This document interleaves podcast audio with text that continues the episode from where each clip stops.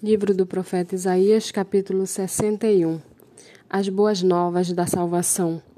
O Espírito do Senhor Deus está sobre mim, porque o Senhor me ungiu para pregar boas novas aos pobres, enviou-me a curar os quebrantados de coração, a proclamar libertação aos cativos e a pôr em liberdade os algemados, a apregoar o ano aceitável do Senhor e o dia da vingança do nosso Deus, a consolar todos os que choram, e a pôr sobre os que choram em Sião uma coroa em vez de cinzas, óleo de alegria em vez de pranto, manto de louvor em vez de espírito angustiado.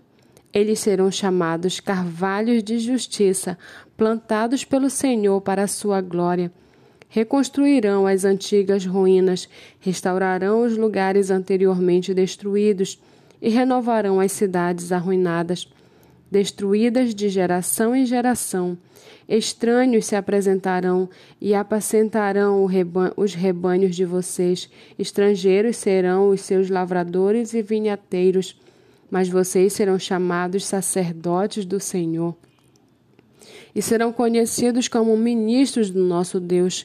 Comerão as riquezas das nações e se orgulharão do que era a glória delas. Em lugar de vergonha, vocês terão dupla honra. Em lugar de afronta, exultarão na herança recebida.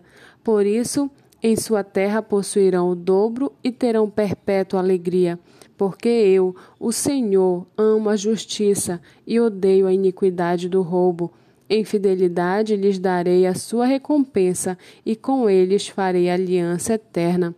A posteridade deles será conhecida entre as nações, os seus descendentes no meio dos povos. Todos os que o virem reconhecerão que eles são família bendita do Senhor.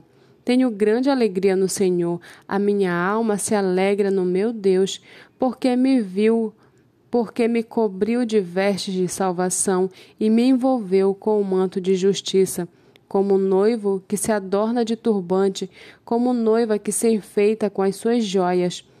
Porque, como a terra produz os seus renovos, e como o jardim faz brotar, e nele se semeia, assim o Senhor Deus fará brotar a justiça e o louvor diante de todas as nações.